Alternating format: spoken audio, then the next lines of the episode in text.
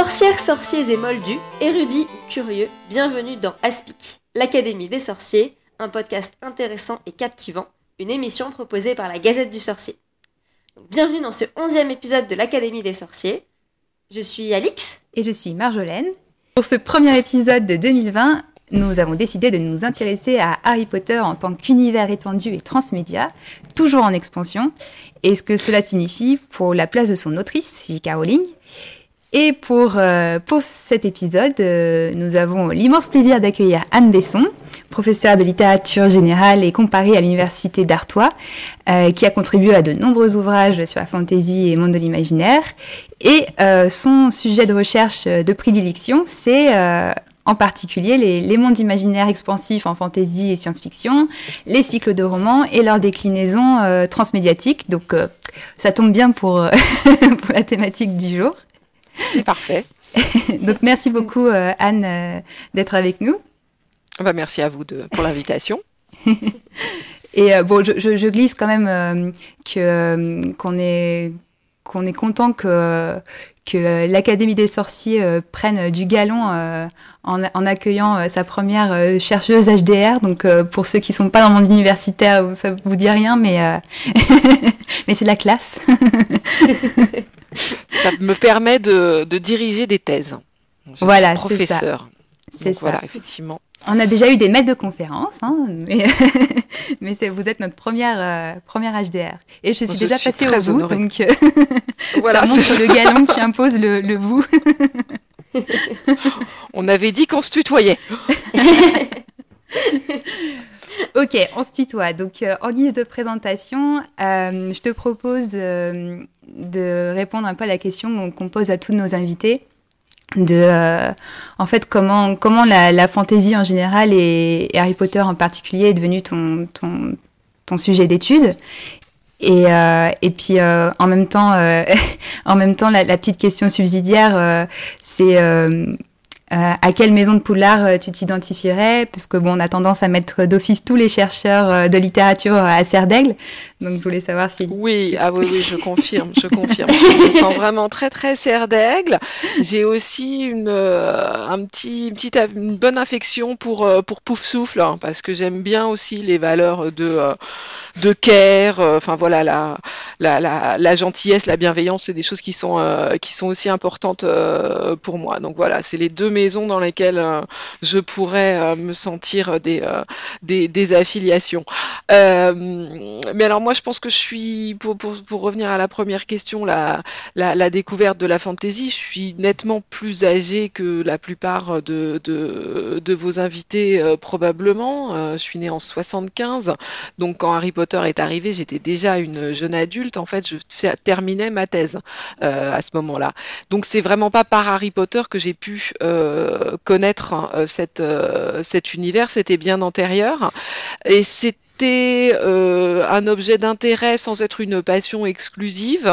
Je, j'avais beaucoup d'amis qui aimaient euh, les jeux de rôle, qui aimaient euh, Star Wars, etc. Et donc je, je, baignais en partie dans cet univers-là, mais moi j'étais surtout littéraire et j'étais surtout une grande lectrice. Hein. et donc avant d'en venir à la science-fiction et à la fantasy, j'avais lu tous les romans réalistes possibles et imaginables. Par exemple, j'avais vraiment commencé par les cycles littéraires du type euh, la comédie humaine. C'était ça qui m'intéressait c'était plutôt les romans à suivre. C'était les grands univers euh, littéraires. C'était le fait en fait d'avoir beaucoup de choses à lire une fois que je commençais à me passionner pour un sujet euh, ou pour pour un auteur. J'aimais bien aller dans la bibliothèque municipale hein, de chez moi dans le 93 et voir des énormes linéaires avec le même type de couverture là, on sent la, on sent la serre d'aigle là du coup. c'est ça. Et donc, euh, bah, au bout assez rapidement, je me suis rendu compte qu'il y avait beaucoup ça euh, en, SF et en fantasy que j'allais pouvoir lire, je sais pas, tout d'une ou, euh, ou, dans Le Seigneur des Anneaux choisir les les volumes successifs. Bon, alors à ce moment-là encore assez épars dans de, de, de Tolkien ou tous les Stephen King, etc. Donc c'est vraiment comme ça euh, que, ça m'est venu par, euh, par goût de lectrice. Et puis quand il a fallu que je choisisse un sujet de thèse, je me suis donc dit que euh, qu'il était important que j'ai de quoi faire pendant les trois ans euh, que ça allait me, me prendre, ce qui était complètement euh, fou euh, a posteriori de, de, ma part. Mon, mon idée, c'était de ne pas m'ennuyer et d'avoir un sujet suffisamment vaste. Et voilà, maintenant, je me rends compte que c'était complètement, complètement absurde de ma part, puisque la problématique est plutôt l'inverse. Hein, on le sait tous, les, les, grands lecteurs et surtout les grands lecteurs d'imaginaire, les grands lecteurs, les grandes lectrices. notre problème, c'est plutôt le, le d'avoir tellement à lire euh, et si peu de temps pour le faire. Donc voilà, je m'étais lancée euh, dans, un, projet euh, qui, m'est revenu un peu tel, le boomerang, mais c'était ça le, principe de départ. Je ne comprenais pas que ça ne soit pas étudié encore, hein, ce, ce, ce, ces, grands ensembles de, volumes à suivre. Ça me semblait présenter un intérêt réel en termes de, de, la manière dont le récit était construit j'avais envie de comprendre les différences entre euh, un roman isolé, qui peut être très bien, et euh, euh, ces, différents types de volumes à suivre, parce que ça n'avait même pas encore été tellement étudié du point de vue des séries télévisées qui à la fin des années 90 n'étaient pratiquement pas étudiées. Donc la manière dont fonctionnaient les différents types de volumes à suivre, c'était un champ complètement libre à explorer. Donc voilà, c'était c'est comme ça euh, que, j'en suis euh, venue à la fantasy, avec d'abord une thèse sur différents genres. Il y a de la science-fiction dans mon corpus de thèse, il y a aussi du polar, parce que ça fonctionne pas exactement de la même façon et je trouvais ça intéressant. Euh, et puis progressivement, effectivement, et notamment à cause de la sortie d'Harry Potter qui a été tellement décisive, je me suis de plus en plus centrée sur les exemples de fantasy, parce que même en en restant là, eh ben, il y avait largement de quoi faire. D'accord, donc en fait, c'est euh, euh, la fantaisie arrivée euh, en cours pour, pour avoir pour comme matière de prédilection pour étudier, pour étudier les cycles. C'est ça, tout à fait. Les meilleurs exemples Hein, les exemples les, les, les, plus porteurs. Alors c'était science-fiction et fantasy. Euh, et puis effectivement, bon moi comme dans la science-fiction, le côté science m'intéressait pas beaucoup. C'est plutôt ce que j'aime en, en, en science-fiction, c'est ce qui ressemble un peu à, de la fantasy, c'est-à-dire du space op euh, ou du planète opéra, enfin euh, des, des, grandes aventures sur d'autres planètes, avec des univers à chaque fois, avec des univers fictionnels très riches. Donc avec mon sujet, c'est la fantaisie qui s'est euh, qui s'est imposée. Au départ, la fantaisie était seulement une partie de mon sujet, euh, et puis elle s'est avérée euh, en être vraiment le cœur. D'accord. Et donc du coup, je voulais aussi. Là, on, rentre déjà dans, notre première grande thématique, donc le cycle littéraire et du coup ce que ça veut dire pour l'expérience du, du, lecteur et en particulier pour dans le cas d'Harry Potter. Et et donc, on, essaye dans, notre podcast de prendre un peu aussi comme, prétexte euh, Harry Potter pour un peu comprendre comment, comment, comment, comment, comment travaillent tous ces chercheurs en différentes disciplines. Et, euh, du coup, euh, je voulais savoir un peu, pour comprendre un peu plus concrètement, en quoi ça consiste la recherche en littérature, notamment pour ceux qui, qui, se sont arrêtés au cours de lycée, euh, au cours de français au lycée ou euh, pour les pour les bacs littéraires, en littérature en terminale. Comment on étudie en fait un cycle littéraire? Parce que tu as, tu as mentionné le fait d'avoir un énorme corpus du coup à, à étudier. Donc qu'est-ce que qu'est-ce qu'on étudie en concrètement en fait quand on, quand on, quand on fait des études en littérature? Alors ça se dépend pas mal du sujet, mais je pense qu'en tant que fan d'Harry Potter qui avait euh, lu et relu euh, euh, vous savez en fait en quoi consiste ce travail, puisque vous le faites quand vous essayez à propos de, tel ou tel personnage de déterminer ces, je sais pas, grands traits de, de, caractérisation, la manière dont il réagit à telle ou telle situation. vous faites des lecture analytique. Vous, vous, choisissez des extraits, des passages que vous reliez les uns avec les autres pour en essayer d'en, pour essayer d'en tirer une interprétation euh, qui soit cohérente et qui soit susceptible de convaincre vos interlocuteurs. Bah, c'est à peu près ça la recherche euh, en littérature. On lit, on relit, on prend des notes, euh, on repère des phénomènes au sein du texte, sans toujours pouvoir dire si l'autrice les a soigneusement et consciemment volontairement placés là ou non. Bien sûr, pour J.K. Rowling, très souvent, quand il s'agit d'indices qui relient des passages, on peut estimer qu'elle l'a fait exprès, mais il y a aussi des choses qui sont des interprétations qui peuvent venir de nous et qui ne seront pas forcément validées par la suite du texte d'ailleurs. donc voilà, c'est un travail herméneutique Hein, donc d'interprétation sur euh, les, mots d'un texte. Et après, il y a plein de, différents types d'axes d'interprétation. On peut travailler davantage en, poétique. La poétique textuelle, la poétique des genres, c'est comment le texte est construit. Donc c'est vraiment euh, un travail au niveau, euh, très précisément au niveau formel la construction des phrases et la construction des chapitres. Euh, on peut travailler au niveau narratologique. Moi, c'est plutôt souvent ça que je fais. Enfin, c'est une, une de mes méthodes principales qui consiste à ce moment-là à travailler sur la narratologie, c'est l'art du récit. Comment est construit euh, l'histoire, donc déjà à plus grande échelle que les mots du texte. Euh, et puis, il va y avoir des interprétations euh, encore plus larges, alors qui peuvent être politiques, qui peuvent être psychanalytiques, qui peuvent être en théorie de la fiction. Moi, c'est aussi beaucoup ce que je fais. ou alors, bah, voilà, une, approche politique, par exemple, il y a eu beaucoup de critiques marxistes pendant très longtemps dans la critique littéraire des années 60, dans les années 70 et 80. Ça consistait à lire euh, les textes dans l'optique euh, d'une, d'une, lutte euh, des classes pour la domination. Qu'est-ce que ça signifie de, de, de, dans ce texte? La lecture psychanalytique était est-ce qu'on peut voir affleurer des questions d'inconscient? Pareil, très, très années 60-70. la théorie de la fiction sur laquelle moi je travaille, c'est élargir au-delà du texte, aux questions d'imaginaire. Hein, qu'est-ce que les textes, mais aussi les images euh, produisent dans notre esprit, dans notre imagination, et, euh, quel rapport au réel euh, le fait de lire ça ou de voir ça va, va impliquer, comment ce qu'on lit, ce qu'on consomme résonne dans notre rapport au réel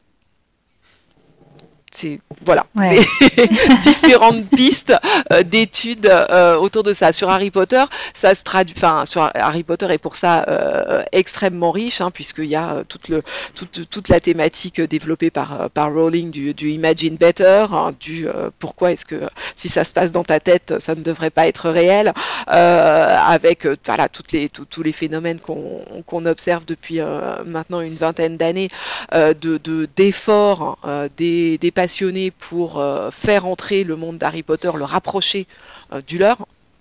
Harry Potter s'y prétend particulièrement bien puisque dès le départ on a ce motif euh, du monde des sorciers, de l'autre monde qui est caché au sein d'une autre contrairement à ce qui peut se produire euh, dans, euh, pour la Terre du Milieu euh, de Tolkien par exemple, ou, pour Narnia où il y a un espèce de sas qui est réservé à seulement certains. Dans, Harry Potter, le, monde des sorciers, il est, vraiment à peine séparé d'une autre. On peut penser que la, frontière peut être, être franchie, et donc c'est un des, facteurs qui, à l'intérieur du texte, suscite de telles appropriations par les fans hein, qui ont envie effectivement de, de, rendre le plus poreuse possible cette frontière entre euh, leur euh, monde, éventuellement un peu décevant, mais qui peut être amélioré si on y ajoute suffisamment euh, d'imagination, et le monde des sorciers, dont ils savent très bien qu'il est inaccessible, mais qu'ils ont envie de faire advenir tout de même un peu plus dans leur quotidien. et donc du coup, Harry Potter, c'est une saga en sept tomes qui, qui a été publiée sur une dizaine d'années. Euh, en quoi on peut, on peut dire que enfin, voilà, ce, cycle littéraire en particulier euh, est intéressant à étudier euh, et, et en, quoi qu'est-ce qui, qui le distingue un petit peu des, des autres sagas de fantasy qui, ont existé avant ou, ou après? Est-ce que, est-ce que d'un point de vue purement littéraire, c'est juste une saga euh, comme les autres ou est-ce que tout comme l'impact que ça a eu vraiment au niveau euh, marketing, euh, etc., culturel, est-ce que il y a quand même quelque chose qui se distingue dans sa construction littéraire? Alors d'abord, le, ce, qui, ce, qui, distingue vraiment euh, Harry Potter euh, des autres sagas de fantasy qui existaient euh, déjà avant, qui s'étaient écrits dans la lignée de Tolkien, du type fantasy épique en plusieurs volumes, comme pas, La roue du temps de Robert Jordan hein, est, un, est un grand exemple, c'est son public. Euh, c'est la première fois qu'un euh, cycle littéraire, bien sûr avec cet impact, euh, qu'un cycle littéraire de fantasy avec cet impact, visait le, jeune public. Le jeune public était auparavant essentiellement, essentiellement concerné par une autre forme de roman à suivre qui sont les séries du type du Club des 5 euh, ou Fantomette hein, euh, ou euh, voilà you, name it il y en, avait beaucoup beaucoup beaucoup bien sûr on proposait des, séries aux, jeunes lecteurs qui sont réputés avoir plus envie de fidélisation, être plus réceptif à une forme de répétition, etc. Mais donc on leur proposait jusqu'ici essentiellement des romans dont chaque intrigue était complètement autonome et où, caractéristique importante, le temps ne passait absolument pas. Euh, le temps était suspendu. Euh, c'était comme si les enfants revivaient pour l'éternité la même situation euh, et ne vieillissaient pas. Le, Club des Cinq, c'est leur, grande caractéristique d'une année sur l'autre, enfin d'une année sur l'autre, d'un volume à l'autre. C'est de nouveau les vacances d'été dans leur maison de campagne sur l'île de Kernak, en français, et ils ont toujours le même âge les enfants, le chien, euh, personne ne vieillit. Et donc, c'est la première fois avec Harry Potter. Euh, bon, euh, la première fois, c'est toujours un peu, un peu délicat de dire des, choses aussi absolues que ça, mais, mais bon, je le, je le, dirais de cette façon, avec Harry Potter, qu'on a un, cycle qui fait ce pari énorme de suivre son lectorat sur le temps de la publication et donc de faire vieillir le personnage en même temps que euh, les lecteurs. Alors c'est maintenant euh, très très bien connu et puis euh, hyper dupliqué, mais c'était vraiment ça le, coup de force de, de, J.K. Rowling et son succès lui a permis de, y a, ça a des conséquences littéraires vraiment directes, mais que, que vous connaissez comme moi, qui est qui a, qui a été pour elle la possibilité de, de complexifier et de densité, de densifier son monde ses personnages et son histoire au fil de l'écriture. C'est-à-dire de partir d'un roman qui est vraiment un roman jeunesse, euh, relativement simple, à la structure euh, lisible, etc., euh, qui, est, qui, est, qui, est, Harry Potter à l'école des sorciers, qui est le, qui est le premier volume, avec voilà, une thématique assez assez connu de d'élus euh, sur un sur un motif de conte euh, de, de, de, renversement absolu entre l'enfant du placard et, euh, et, le capitaine de l'école de de, de la de, l'équipe de Kidditch voilà quelque et puis d'aller comme ça progressivement à partir de ce point de départ vers quelque chose de toujours plus sombre de toujours plus complexe ce qui pour un cycle de romans pour la jeunesse ne va vraiment vraiment pas de soi et elle a pu voilà, prendre toujours plus de risques parce qu'elle était euh, vraiment suivie euh, par un public toujours plus nombreux et donc elle a pu expérimenter de manière très inédite en littérature de, pour la jeunesse et, de cette manière-là eh bien faire gagner des, étapes, gagner des niveaux aux au genre dans lequel elle s'inscrivait, puisque bah, après elle, euh, les genres de l'imaginaire pour la jeunesse hein, ont connu euh, une, explosion, euh, un boom, comme on n'en avait jamais vu auparavant. Donc là, c'est vrai que c'est c'est intéressant parce que ça nous rappelle notre, notre épisode 7 qu'on avait fait avec David Perron et Sébastien François, où du coup on avait parlé aussi, mais là du coup plus du point de vue de la sociologie et, et du coup de, des, des fans et de bah voilà, de, de, ces types de fans d'Harry Potter un peu particuliers, dont Alix et moi on, on fait partie, qui sont la, la, la, génération Harry Potter entre guillemets, qui avons euh, qui, qui étions les, les, les, le public cible. Les premiers lecteurs, ouais. c'est ça. les, premiers lecteurs, même si, nos, enfin, en tout cas, dans mon cas, ma mère l'a lu en même temps que moi, hein, donc elle était aussi, euh, aussi passionnée que moi. Donc ça, je pense que c'est peut-être aussi que c'était quelque chose de, de nouveau, peut-être de d'avoir une saga, une saga suivie par euh, plusieurs générations parallèles, mais qui est quand même quand même, on, en a parlé pas mal dans notre épisode 7, mais qui, qui peut-être a produit euh, une espèce de, de, de, sentiment dans la, dans le, chez, les, chez les, lecteurs euh, qui a une caste à part de, notre, de la génération Harry Potter par rapport à ceux qui arrivent après ou, ou quoi. Mais bon, on va pas revenir là-dessus. Mais du coup, c'est intéressant de, de voir que d'un point de vue littéraire, c'est bah, ça se traduit concrètement dans le texte par une vraie. Oui, oui, euh, tout à fait, tout à fait. Ça avait été, mm. euh, ça avait été construit, euh, ça avait été construit comme ça. Alors après, oui, effectivement, vous, vous avez peut-être commencé par le premier, et puis vous avez été jusqu'au 7, et à chaque fois vous aviez le bon âge. Ah Effectivement, ça vous rend. Euh... ah, bah, c'est ça, moi j'ai commencé le premier, je l'ai déjà dit, mais le premier tome, ouais, le premier tome, je l'ai commencé à 11 ans, donc parfait. Et le dernier tome est sorti euh, l'année de mes 17 ans, donc. Euh, D'accord, vraiment le même âge que...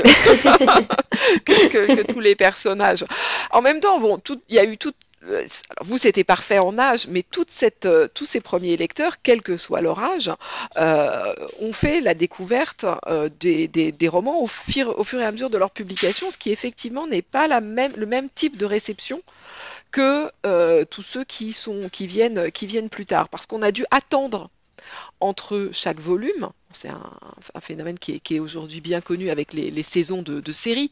Euh, on a dû attendre entre chaque volume avec un, vrai euh, suspense euh, quant à ce qui était susceptible de se produire et avec du coup des échanges extrêmement denses au sein des communautés de lecteurs qui était en train de se constituer en plus sur les réseaux euh, numériques, puisque en gros hein, la, publication de, Harry Potter euh, coïncide avec euh, l'entrée massive d'Internet dans nos vies. Hein. c'est à la fin des années de, 90 que ça, se produit, où on passe du, modem qui, faisait des, terribles bips à, des, débits beaucoup plus importants et puis un équipement d'à peu près tous les foyers euh, de, des, pays euh, en, France et puis dans les pays développés.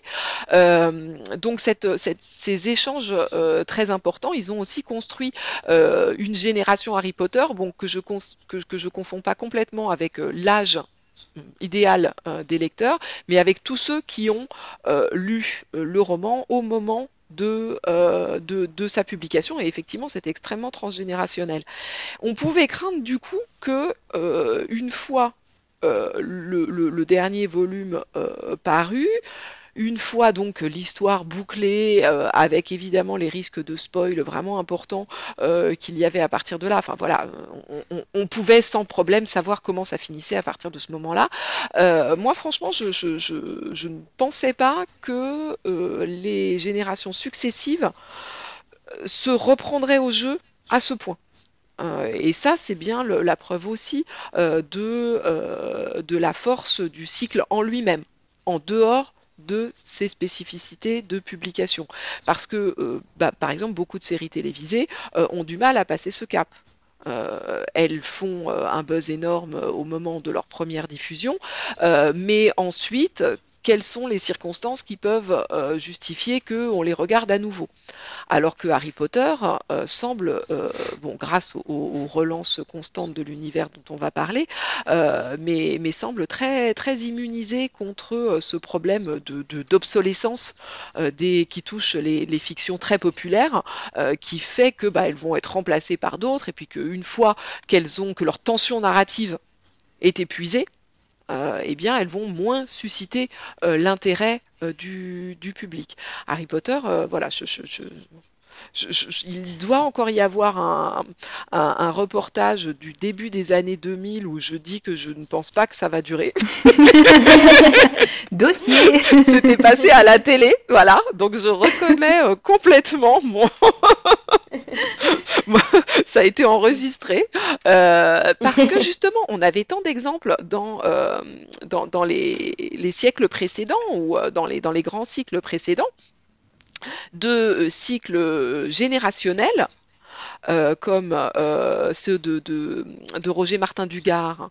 Là, là, c'était une, saga familiale dont je, ne me rappelle pas le nom, mais c'était un truc énorme dans, les, dans, la première moitié du XXe siècle, avec des, manifestations de deuil vraiment très importantes de la part des lecteurs quand la, la, saga a été terminée, très très populaire. Et maintenant, bah, on ne lit absolument plus ça. donc il y a vraiment voilà, il y, avait un risque de ce type. Bon, après, il faudra encore voir dans, 50 ans, mais de toute façon, Harry Potter restera en raison de, de, l'effet euh, majeur qu'il a eu sur, euh, le, marché éditorial. Donc, euh, de ce point de vue-là, il est complètement protégé. On sait qu'il reste, voilà, qu'il restera, mais en tout cas, la génération Harry Potter se, renouvelle, euh, se renouvelle constamment. Bah, c'est vrai qu'on le, constate, euh, bah, nous, avec la Gazette du Sorcier, quand on se déplace en, dans les salons, conventions, etc., et qu'on, enfin, moi, mes premières expériences avec la Gazette euh, dans des conventions, enfin, c'est Enfin, ça m'a, c'était vraiment émouvant en fait de voir, euh, de voir, parce qu'on a, on a tellement eu l'impression nous euh, d'avoir eu cette expérience un peu à part euh, et de se dire oh, les pauvres jeunes aujourd'hui ils, vont pas pouvoir vivre vivre la même chose. Mais certes ils ont ils vivent pas la même chose, mais on voit des, des petits des jeunes des jeunes enfants de 7, 8, 9, 10 ans qui sont aussi passionnés qu'on l'était à l'époque et, euh, et qui savent déjà. Alors par contre, c'est assez perturbant de voir du coup des, des jeunes enfants euh, qui à, à 9 ans nous disent bah ça y est, nous on a déjà tout lu. On se dit ah waouh. euh, ok, donc, euh, donc tu es allé, tu es allé au bout. Tu as, tu as que 9 ans et tu as déjà affronté Voldemort et.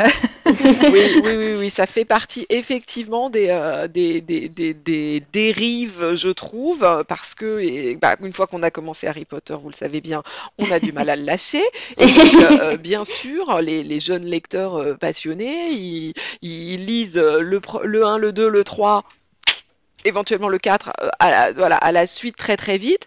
Et il me semble, enfin moi en tout cas c'est ce que j'ai fait pour les, pour, pour, les miens, qu'il faut au moins les faire attendre pour voilà, pour le 4 et puis pour le, le, le, 5, 6, 7 parce que ça n'a effectivement pas été écrit euh, pour euh, être lu par, euh, par des enfants effectivement de, de, fin d'élémentaire, comme c'est aujourd'hui beaucoup le cas à cause de la passion que ça suscite chez eux, qui est, qui est formidable, hein, cette, cette, boulimie de lecture qu'on a du mal à retrouver euh, ensuite hein, euh, chez les mêmes enfants quand on les met euh, face à, d'autres textes. Ben, on constate que là encore, bah, la magie Harry Potter fonctionne et qu'il n'y a pas beaucoup de textes qui, qui, suscitent la même passion. Il va y avoir, je sais pas, les Rick Riordan ou les, les la, la, la, prophétie des dragons là de, de, de, sur les, je ne me rappelle plus comment elle s'appelle. les royaumes de feu. Gardien des cités perdues. Oui, gardien des cités. Ouais, ouais, ouais, effectivement. Euh, bon, mais ça ne, ça, c'est jamais au point de Harry Potter qui continue à faire euh, vraiment office de, port d'entrée en plus dans, dans, ce monde. Hein. C'est vraiment le premier qu'on lit avec euh, autant de plaisir. Et puis bah, tout, ce qui est, euh, tout ce qui est adaptation et, produits dérivés hein, participe aujourd'hui beaucoup à, cette, à cet effet passionnant sur, sur les enfants parce qu'ils peuvent bah, d'emblée avoir des choses qui, qui, qui s'adressent pas seulement à eux puisqu'on voit bien que les, les, les, jeunes adultes euh, les apprécient aussi, euh, et d'autant que ce sont des très beaux produits très chers. Mais voilà, a priori, les déguisements au départ, c'était plutôt euh, quelque chose qui s'adressait, enfin qui, qui, qui, touchait quelque chose directement chez, chez les enfants qui, qui, se construisent leur, leur, leur identité et qui sont très proches de leur, de leur fantasme et de leurs identités rêvées. et du coup, voilà, avoir son, son costume d'Harry Potter, ça, ses, petites lunettes rondes et, euh, sa baguette, euh, ça marche toujours très bien. Ah oui. Moi, j'ai voilà, mes, petits souvenirs d'enfance qui remontent du coup là.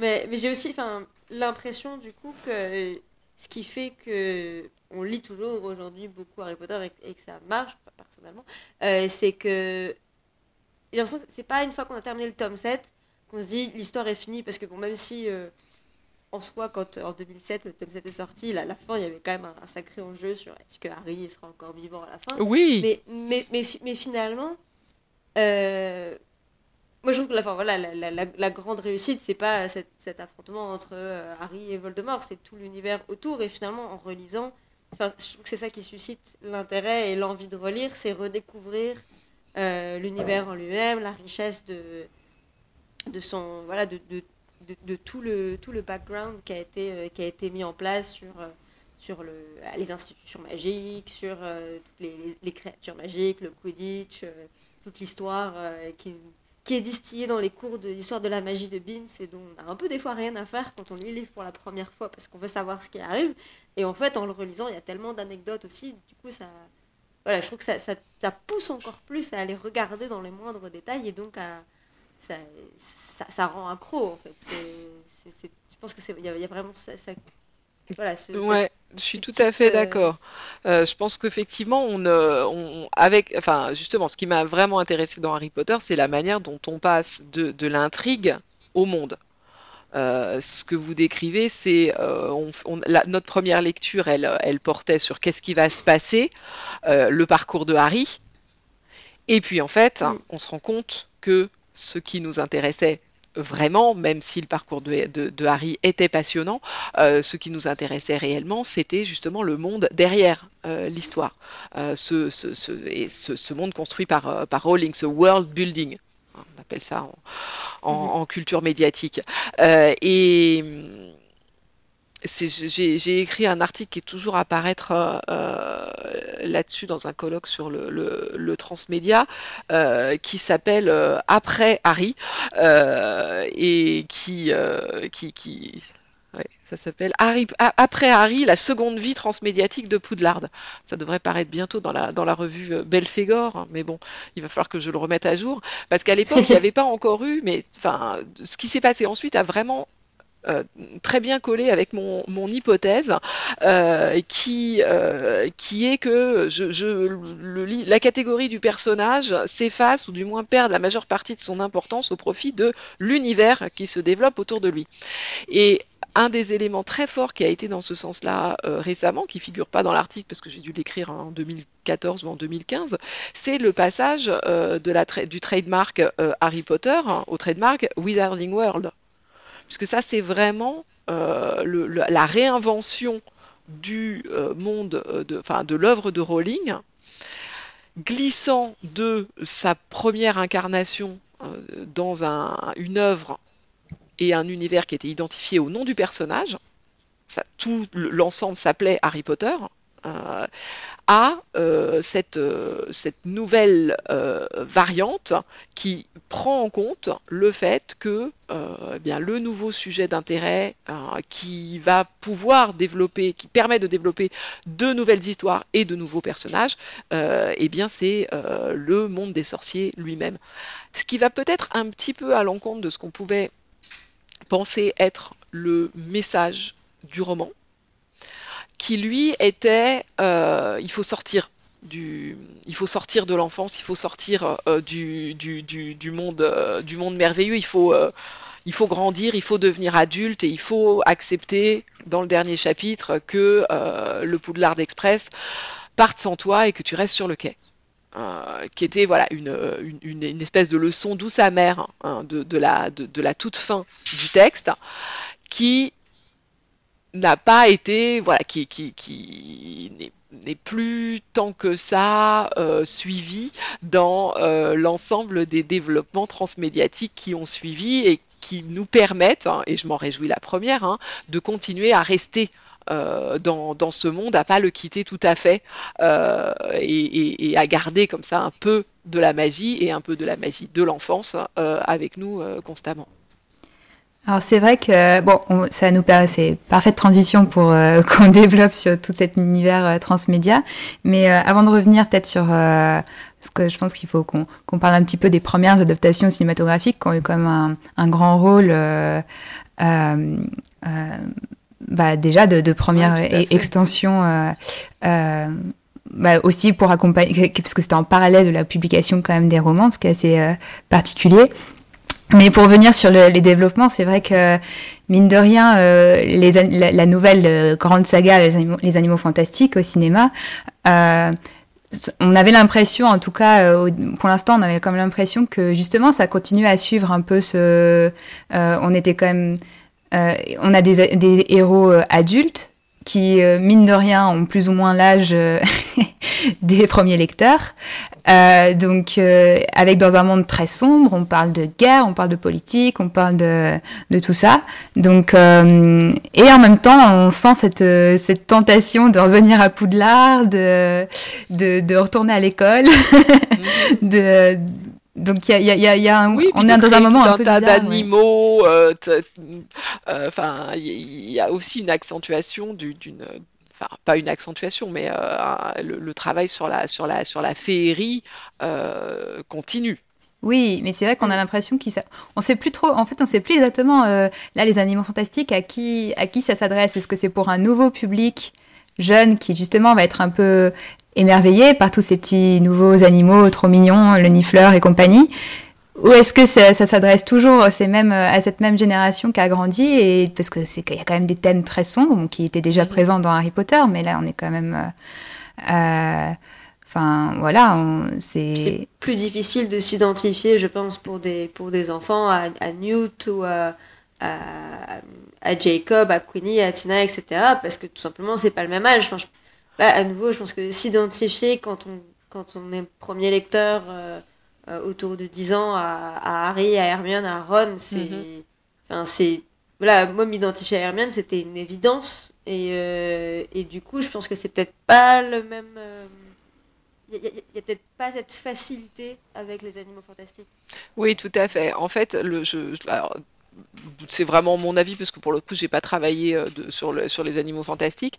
Euh, il y a vraiment la volonté euh, de récupérer ce public transgénérationnel. Hein, qui est la, grande force et la grande particularité de Harry Potter, c'est-à-dire que ça plaît de 7 à 77 ans, peut-être pas à 77, parce qu'il y a quand même des, un, fossé générationnel, mais je sais pas, de, de, 7 à 50 ans.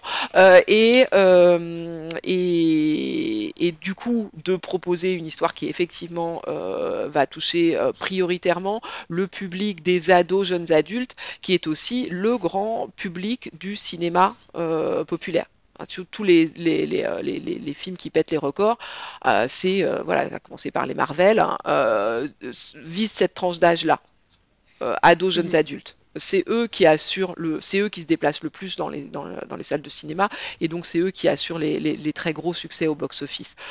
Donc voilà, stratégiquement, d'un point de vue marketing, ça me, ça me semble s'expliquer comme ça. Et puis, il faut tenir compte du fait que donc Harry Potter continue à être lu et à être regardé. Donc en fait, euh, le public, hein, ce sont des gens qui continuent à avoir vu Harry Potter. Et donc ils continuent à pouvoir s'identifier aux plus jeunes enfants et à trouver, enfin voilà, y compris euh, les, enfants de, 10 ans qu'on emmène voir les animaux fantastiques, je pense qu'ils sont tous familiers d'Harry Potter avant. Parce qu'ils ont vu ils ont lu les, premiers romans et où ils ont vu les DVD. Hein, qui, euh, voilà, mm. où, ils les ont vus, il n'y a plus de DVD, mais voilà, ils l'ont vu sur des plateformes quelconques. ça continue mm. à être vraiment une, euh, une transmission euh, évidente pour, pour, pour, pour, quiconque a de, a de jeunes enfants. Et les, les, les enfants qui vont voir les animaux fantastiques vont voir une extension de Harry Potter. Ils ne, je pense pas qu'on découvre l'univers en entrant par les animaux fantastiques.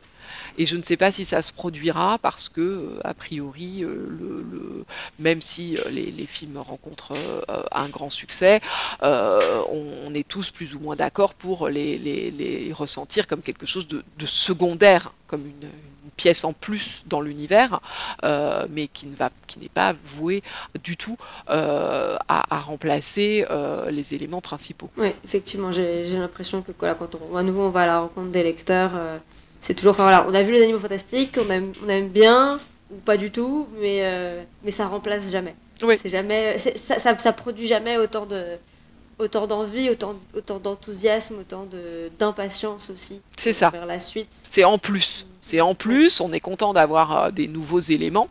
Parce que sinon, effectivement, l'enthousiasme risquerait de, de, redescendre. C'est important d'apporter toujours des, des, nouvelles informations. et oui, comme des nouvelles pièces du puzzle, hein, d'étendre, que le monde continue à, être vivant et, à s'étendre. mais ça n'est vraiment pas voué à, remplacer comme porte d'entrée et comme porte d'accès principale euh, l'heptalogie, euh, qu'elle soit sous forme de, de roman ou de film. Ah, par rapport à ça, je voulais juste. Alors, évidemment, moi, j'ai un, un, point de vue euh, biaisé là-dessus parce que je fais partie d'un podcast entièrement consacré aux animaux fantastiques. Donc, on est un peu obsessionnel par rapport à ça. Mais, mais j'ai quand même quelques exemples de, de, alors, du coup, de jeunes adultes qui, qui n'étaient pas spécialement fans d'Harry Potter et euh, qui sont passés un peu à côté. Et euh, les animaux fantastiques leur permettent de re-rentrer en fait. D'accord, ça peut attirer un, un, autre public de, à partir de l'âge adulte. Ok. Ouais, bah, c'est le seul. Bon, c'est à mon avis, c'est quand même c'est un peu le, le, le, contre. Enfin, c'est une exception, mais. Oui, mais, euh, ce, public des, ados, jeunes adultes, effectivement, c'est lui qui est visé en, priorité par, euh, par les animaux fantastiques, comme je le disais, et euh, il a, a, pu ne pas avoir envie de Harry Potter parce que justement, bah, je sais pas, ils ont, ils, sont, ils, y ont été euh, éventuellement euh, initiés trop tard, alors que justement, ils considéraient déjà que c'était trop bébé ou, ou, trop daté ou trop populaire. Donc voilà, il peut toujours y avoir des gens qui souhaitent se se démarquer des, succès publics. On sait que c'est une des, grandes dynamiques hein, dans, la, consommation juvénile, euh, d'avoir envie de... Il y, a, une lutte constante entre euh, être pareil que les autres et donc euh, partager les mêmes passions et, euh, être euh, différent, se, différencier, se distinguer des autres et donc voilà des, formes de, snobisme culturel bizarroïde. C'était mon cas. c'était mon cas avant 11 ans, c'est pour ça que j'ai commencé Harry Potter que à 11 ans parce que c'était déjà sorti depuis quelques années et dit ben non mais tout le monde lit Harry Potter, moi quand même je vais rester avec Jules Verne, c'est quand même plus classe. voilà, donc vous voyez ce, dont je veux parler. effectivement, avec les animaux fantastiques, ils peuvent euh, être, euh, être ceux-là peuvent être encore rattrapés euh, et, et ramenés dans le, dans le droit chemin. mais, mais du coup, tout à l'heure, on parlait du fait que Harry s'était substitué à, à Poudlard dans la l'inverse. oui, pardon. à Poudlard, Poudlard a remplacé Harry. Et ce que je trouvais intéressant dans le quand les Animaux Fantastiques ont été annoncés, quand ça a été. Euh, voilà, quand il y a eu vraiment cette grande campagne autour, euh, autour de la nouvelle saga, c'est qu'il y avait. Euh, déjà, en fait, au début, c'était pas juste Wizarding World tout court, c'était. Wizarding, World of, J.K. Rowling. tout à fait. Mm. Et, et, le nom de l'auteur a été un peu sabré l'année dernière. Et il y a eu aussi toutes ces, toutes ces affiches euh, qui, euh, qui présentait avec Harry d'un côté et Newt de l'autre qui se croisaient euh, et, qui, et qui vraiment voilà, montrait le, bah, Newt qui vient, qui vient remplacer Harry. Et il y avait eu d'ailleurs beaucoup de, de fanarts qui avaient circulé. J.K. Rowling en avait partagé un certain nombre sur, sur Twitter à l'époque. Et, voilà, et j'ai eu l'impression qu'ils ont tenté justement de, de remplacer vraiment un héros par un autre plus ou moins équivalent sur certains points. Enfin, le fait que tous les deux un petit peu, euh, peut-être pas tout à fait euh, à l'aise euh, avec, avec les autres, avec leur, avec leur pouvoir, leur statut. Enfin voilà, bon, mm, mm, mm. il est, pas à l'aise en société, il est plus à l'aise avec les, animaux fantastiques qu'avec avec les autres sorciers. Et, et que finalement, c'est quelque chose qui n'a pas du tout marché, en fait. Oui, alors il y, a eu un, y a eu un effet de, transmission, de, relais. Euh, après, remplacer un héros par un autre, je, je pense pas qu'ils auraient construit Newt de cette manière-là s'ils avaient vraiment voulu faire un effet, euh, un, oui, un effet euh, héroïque euh, aussi frappant que celui de, Harry, qui justement, lui, et comme je, le rappelais sur le premier volume, a vraiment une, des, éléments mythiques très forts, une intertextualité classique évidente, avec, voilà, c'est le, le, parcours du héros de Joseph Campbell, c'est c'est c'est les contes et, et c'est pas, enfin Newt, il arrive un peu de, nulle part. On va plutôt nous raconter son histoire. Euh, voilà, on, nous, en donne des petits éléments, on nous en promet d'autres, euh, mais on n'a pas du tout ce, suivi du personnage. Euh, il a effectivement une personnalité très très timide, très très réservée. il est pas, il n'est pas, non plus entouré comme, comme les Harry assez vite d'un groupe. Enfin, voilà, il est je pense qu'il n'a pas été fabriqué pour prendre la première place. Mhm. Qu'il n'a pas été pensé comme ça. Oui, c'est pas c'est pas un élu, c'est pas et on n'a pas l'impression que dans le premier, en tout cas dans les deux premiers, qu'il a qu'il a un destin à accomplir. C'est euh. ça, c'est pas un élu, c'est pas c'est même pas un être particulièrement charismatique. Hein. C'est vrai que c'est Dumbledore en fait qui reprend euh, et qui était un, complètement absent du premier, mais mine de rien, on, sait comment ça finit, on sait que c'est Dumbledore est destiné à, à, affronter Grindelwald et à le, à le défaire, et du coup c'est c'est lui en fait qui, qui, aurait ce, parcours du, du héros qu'on... Oui, avec quelque chose d'intéressant chez, euh, chez Newt qui est qu'il est destiné lui à être un auteur. Euh, puisque voilà, on connaît son guide. Hein, la seule chose qu'on connaisse de lui, qu'il ait laissé euh, pour les, générations successives, c'est un livre.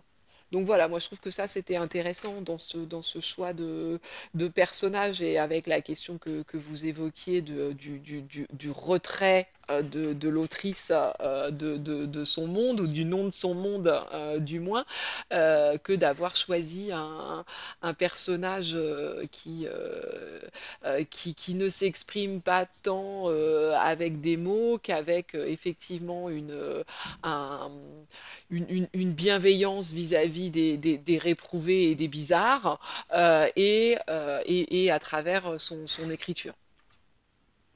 Mhm. Donc on peut voir une euh, figure de l'auteur. Euh. et, d'ailleurs, donc du coup, on a eu ce, donc on, a les animaux fantastiques qui se développent donc, sur euh, du coup un, média complètement différent puisque on avait Harry Potter, il y a eu une adaptation au, cinéma, mhm. mais le matériau de base c'était quand même du coup des livres alors que les animaux fantastiques, c'est directement des, des, films il y a les scénarios qui sortent euh, en version publiée, mais c'est pas du tout comparable euh, euh, en termes de, voilà, de, richesse de l'univers. Enfin, on a, en, plus, on n'a pas, par exemple, les, les scènes qui ont été coupées ou quoi. On a vraiment ce qui ce qu'on voit oui oui oui la, la, reproduction textuelle hein. le, produit fini du coup est-ce que enfin peut-être voilà du coup peut-être si on doit peut-être un peu définir le, transmédia et qu'est-ce que qu'est-ce que qu'est-ce que ça signifie un peu pour cet univers comme ça de se scinder sur plusieurs euh, enfin pour un voilà pour un univers littéraire de, s'étendre comme ça? Et c'est vrai qu'on se demandait aussi si du coup il fallait faire une distinction dans cet univers euh, transmédia entre les adaptations du, du, du cycle littéraire original euh, sur un autre sur un autre média et euh, l'extension de l'univers comme euh, Alix le disait avec euh, du coup des, des, histoires inédites qui sont directement créées pour d'autres médias. Donc là on a parlé de films mais on a évidemment le cas de Curse Child une pièce de théâtre. On a on a des jeux vidéo on a même des parcs d'attractions. Donc quand même des, des, des, médias très différents où du coup à chaque fois certains sont des adaptations et d'autres sont des créations originales. Donc est-ce qu'il faut faire la différence ou ouais on, s'en doutait un petit peu. C'est une différence, euh, c'est une différence tout à fait euh, classique, euh, mais que Harry Potter se trouve illustré très bien, d'autant qu'il a été encore une fois à la charnière hein, d'un mouvement global, d'une évolution dans les, cultures médiatiques contemporaines, qui sont de plus en plus portées aux transmédia.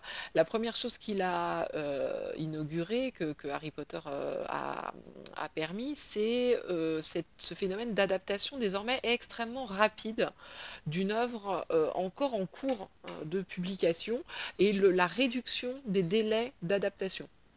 Parce que des adaptations de, romans à succès, ça a toujours existé. Hein. La plupart des, enfin, je ne sais plus quel est le pourcentage, mais de scénarios de, films qui sont adaptés de, romans, c'est vraiment très très très très très fréquent. Euh, mais là, ce qui était très intéressant dans, Harry Potter, c'est effectivement la superposition des deux, euh, des deux sorties euh, pendant euh, un temps. Les, premiers films sortaient tandis que les romans continuaient, continuaient à sortir et il y a eu cette période de 2007 à 2011 où les, les, les, romans étaient terminés et où les films continuaient à sortir. Et donc où en fait c'était déjà un premier prolongement assez curieux à ce moment-là de, de, de l'histoire de Harry Potter, c'est-à-dire qu'à la fois c'était terminé, il était devenu adulte dans euh, euh, les, romans. Euh, il, était, il, a, il, était père et, aurore.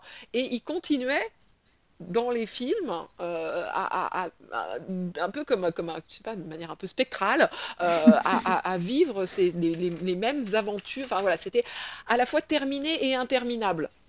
Et, c'était intéressant ce, ce moment-là, et je pense que ça a permis, enfin c'est un des moments nombreux qui ont permis la, pérennité de, l'univers, c'était eh ben, d'étendre la fin.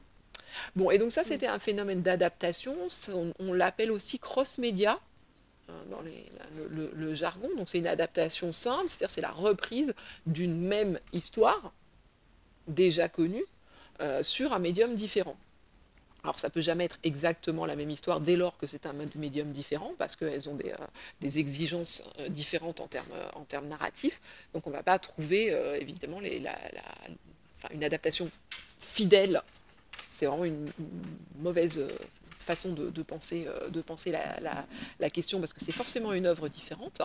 Hein. mais en l'occurrence avec le, le la surveillance qu'a exercé, euh, le, rôle important qui a été donné à, J.K. Rowling dans, ce, dans ces processus, euh, on peut estimer que l'adaptation correspond à ce que l'autrice avait en tête comme image. Et a priori, c'est la, la, même histoire, et c'est souvent, ça se limite à deux variations, un phénomène d'adaptation même s'il peut y avoir des récits adaptés de romans à films et de films à comédie musicale.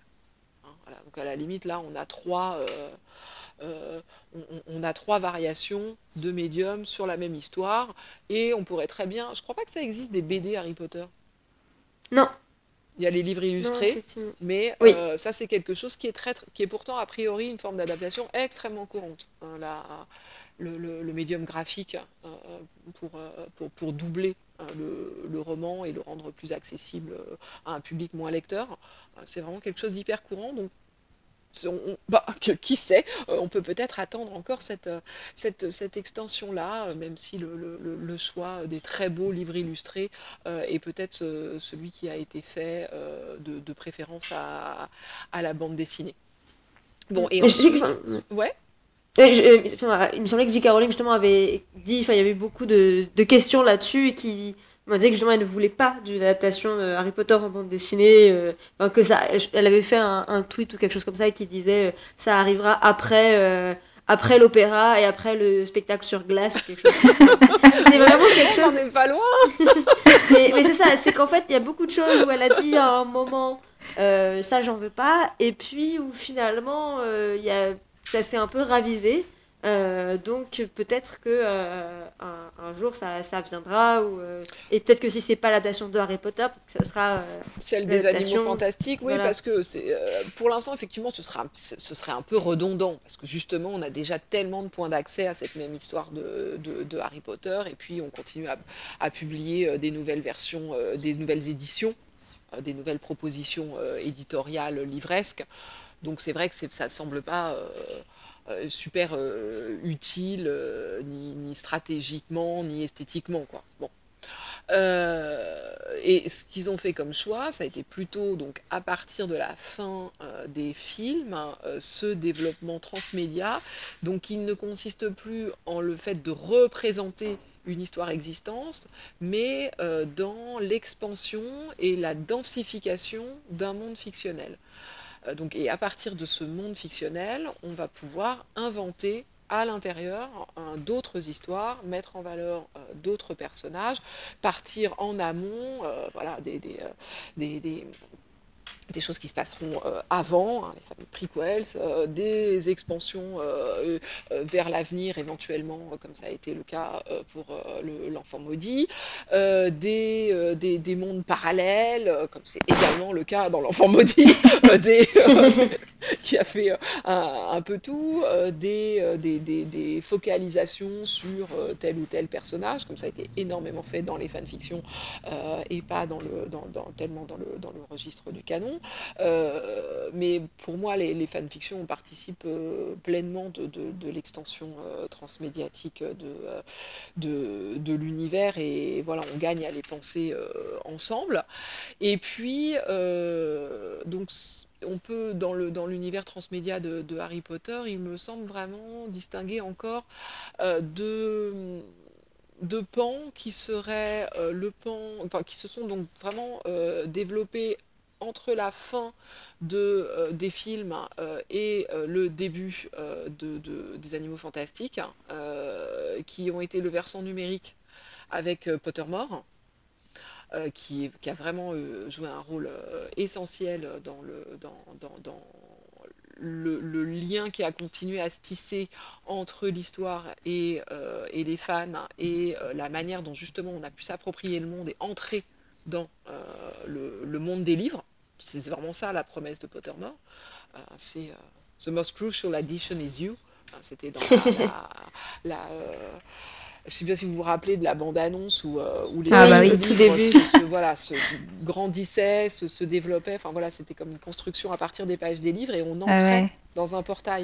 Donc c'était vraiment ça la promesse. Hein, Mais ça va permettre d'entrer dans les livres. Mais c'est vrai que d'un point de vue lecteur, ça va été très émotionnel en fait en ce moment parce qu'on était encore dans le deuil de la fin.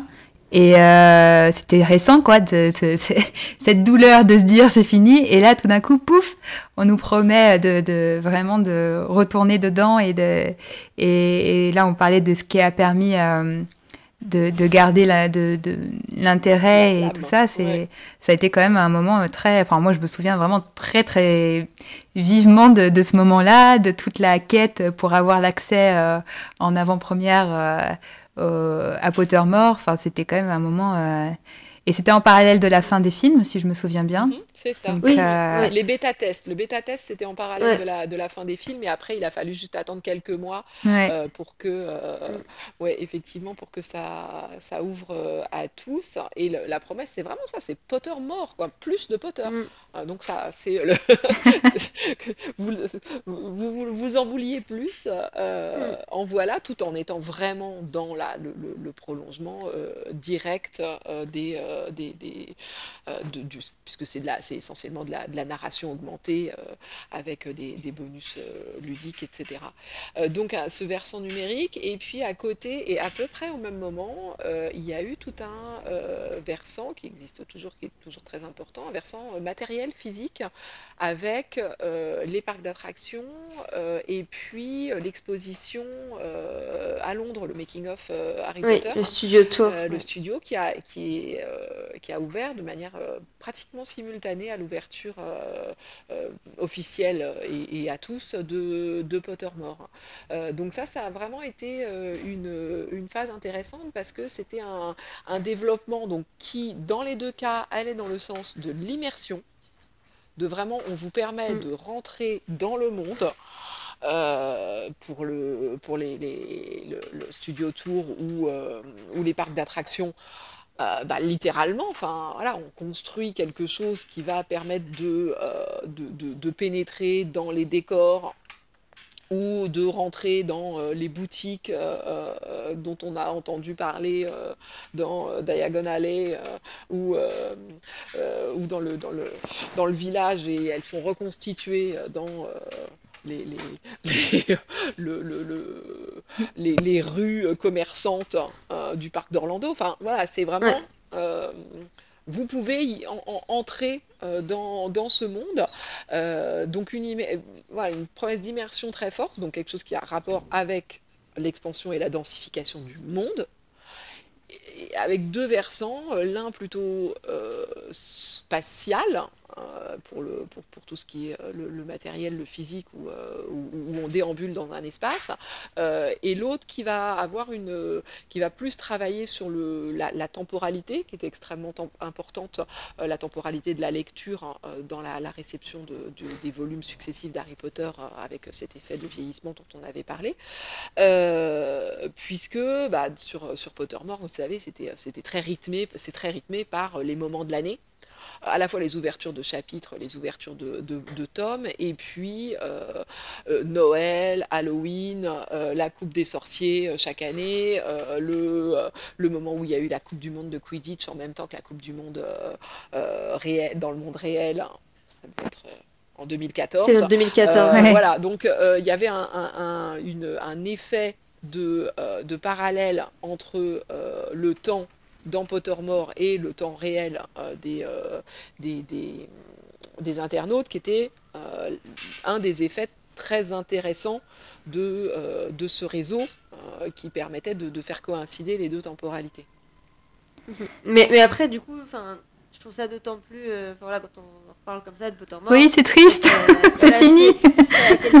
C'est dommage que, ils aient, que, voilà, que tout ait été refondu et, et repensé et que voilà, finalement toute, toute cette euh, dimension immersive euh, mm. et voilà, expansion de l'univers, c'est quelque chose qui a duré du coup. Enfin, donc l'ouverture, bah, la le bêta test c'était euh, juillet 2011, l'ouverture publique après c'était avril 2012, et finalement en septembre 2015, donc à, peine à trois ans et demi après, pour ceux qui n'étaient pas en bêta test, finalement les, les derniers tomes ont été posté de manière très précipitée mm, vrai. Euh, en ligne. Mm. Et puis finalement, euh, le site a entièrement enfin, été euh, repensé et c'est devenu un site d'information plus qu'autre chose. Ouais. D'actualité officielle avec des articles, et puis très très superficiel aussi. Parce qu'il voulait faire quelque chose d'officiel, en même temps il y a beaucoup de choses qu'il ne pouvait pas dire en tant que site officiel. et, du coup il y avait un peu un, voilà, un, double statut un peu, un peu bâtard à ce niveau-là. Et, euh, et, du coup, voilà, toute cette, promesse d'immersion euh, s'est perdue. Alors, parce que peut-être qu'entre-temps, justement, il y avait euh, les animaux qui avaient été lancés. Tout à fait. Il y a Child qui arrivait. Mm. Donc il y avait peut-être moins ce besoin de se recentrer sur Harry Potter, mais plus d'ouvrir à l'extérieur. Oui, oui, je pense clairement que ce moment dont je viens de parler, Pottermore et les, et les, et les ouvertures de parc, hein, c'est un moment qui a servi à faire transition euh, et, notamment euh, justement en 2014, le, moment de grosse activité euh, d'ouverture de, de, parc, etc., est, le moment où on lance les animaux fantastiques. Donc ça fait partie aussi d'une stratégie de communication qui, de, qui maintient un intérêt constant. Euh, et donc, puisqu'on veut réorienter euh, l'intérêt euh, de, des publics désormais vers les animaux fantastiques et les très nombreuses propositions autour, hein, eh bien, on va plus laisser tomber. je, suis vraiment d'accord que c'est tout à fait, tout à fait dommage. le, la, promesse Pottermore. Je, je, suis absolument d'accord avec vous que c'était euh, que, la, que, la refonte de 2015 euh, était, euh, mm. était curieuse. enfin voilà, pour, ne pas dire plus. Sans même parler de ce que c'est devenu ces derniers mois. on va pas rentrer dans le débat Wizarding World et fan club payant et compagnie, mais Mais on vous renvoie à notre, euh, à notre dernier épisode de Salut les sorciers. Très bien.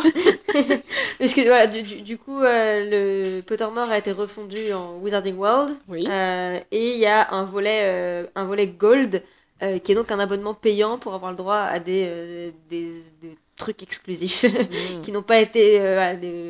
ce, ce, ce qu'inclut les, les, voilà, tout ce volet exclusif est très flou encore pour le moment on sait qu'il y a des événements, mais euh, c'est très. Euh, ça reste flou, mais donc voilà, ça, c'est très euh, débattu. Mais déjà, We Are Unite est, est, très compliqué à faire sans, sans y mettre de l'argent. Hein, donc, ah, je trouve que pour le coup, le, jeu mobile Wizards Unite, ça va encore, c'est plus l'autre qui a été fait Hogwarts Mystery, où, où, là, on était très beaucoup plus vite bloqué, j'ai l'impression. Mais bon, moi je joue pas beaucoup, donc c'est vrai que je me, j'ai été bloqué. mais après, je pense que ça dépend beaucoup des, des malheureusement aussi de l'endroit où on vit, puisque il y a et du coup ça peut voilà lier aussi voilà avec tout ce côté c'est limite très spécial du parc d'attractions de du, Studio Tour à Londres où il faut y aller et ça implique voilà, des moyens financiers que tous les mm, fans ne mm, peuvent pas mm, se permettre. Euh, et Wizards Unite, bah, voilà, on, dépend de ce qu'il y a autour de nous comme, euh, comme retrouvable, comme chose comme ça. Et euh, la, carte n'est pas aussi riche selon si on habite à la campagne, en banlieue, dans une grande ville. Et, c'est sûr que c'est. Enfin, c'est un des éléments aussi de, de, déséquilibre sur les, les accès qu'on peut avoir et sur l'accessibilité le, du, monde magique. Ouais, ouais, ouais, très bonne euh, remarque. Mm, mm. Surtout par rapport aux livres, on, se dit, on pouvait se dire, bon, on est à peu près tous, euh, ou même les films qui, qui, quand même avaient une distribution, euh, c'est bon, c'était pas très compliqué d'aller de, de, voir les films Harry Potter, je pense, peu importe où on était. Donc, mais c'est vrai qu'on y avait comme une, un contenu accessible à tous qui, qui s'est éclaté maintenant avec euh, avec ces, ces, différents supports et, et, médias. Et, euh, et, du coup, euh, si on peut profiter pour faire la transition, parce qu'à partir du moment où c'est plus seulement des livres, ou même ça a été des films, mais alors maintenant encore plus pièces de théâtre, jeux vidéo, etc., se pose la question de la place de J.K. Rowling là-dedans, puisque autant avec une saga de livres, on a un auteur, là en l'occurrence une autrice. On se dit bon bah c'est bon, on a, c'est, facile à identifier qui euh, qui est en maîtrise de, de, toute la narration de A à Z, de comment le, le, monde se développe.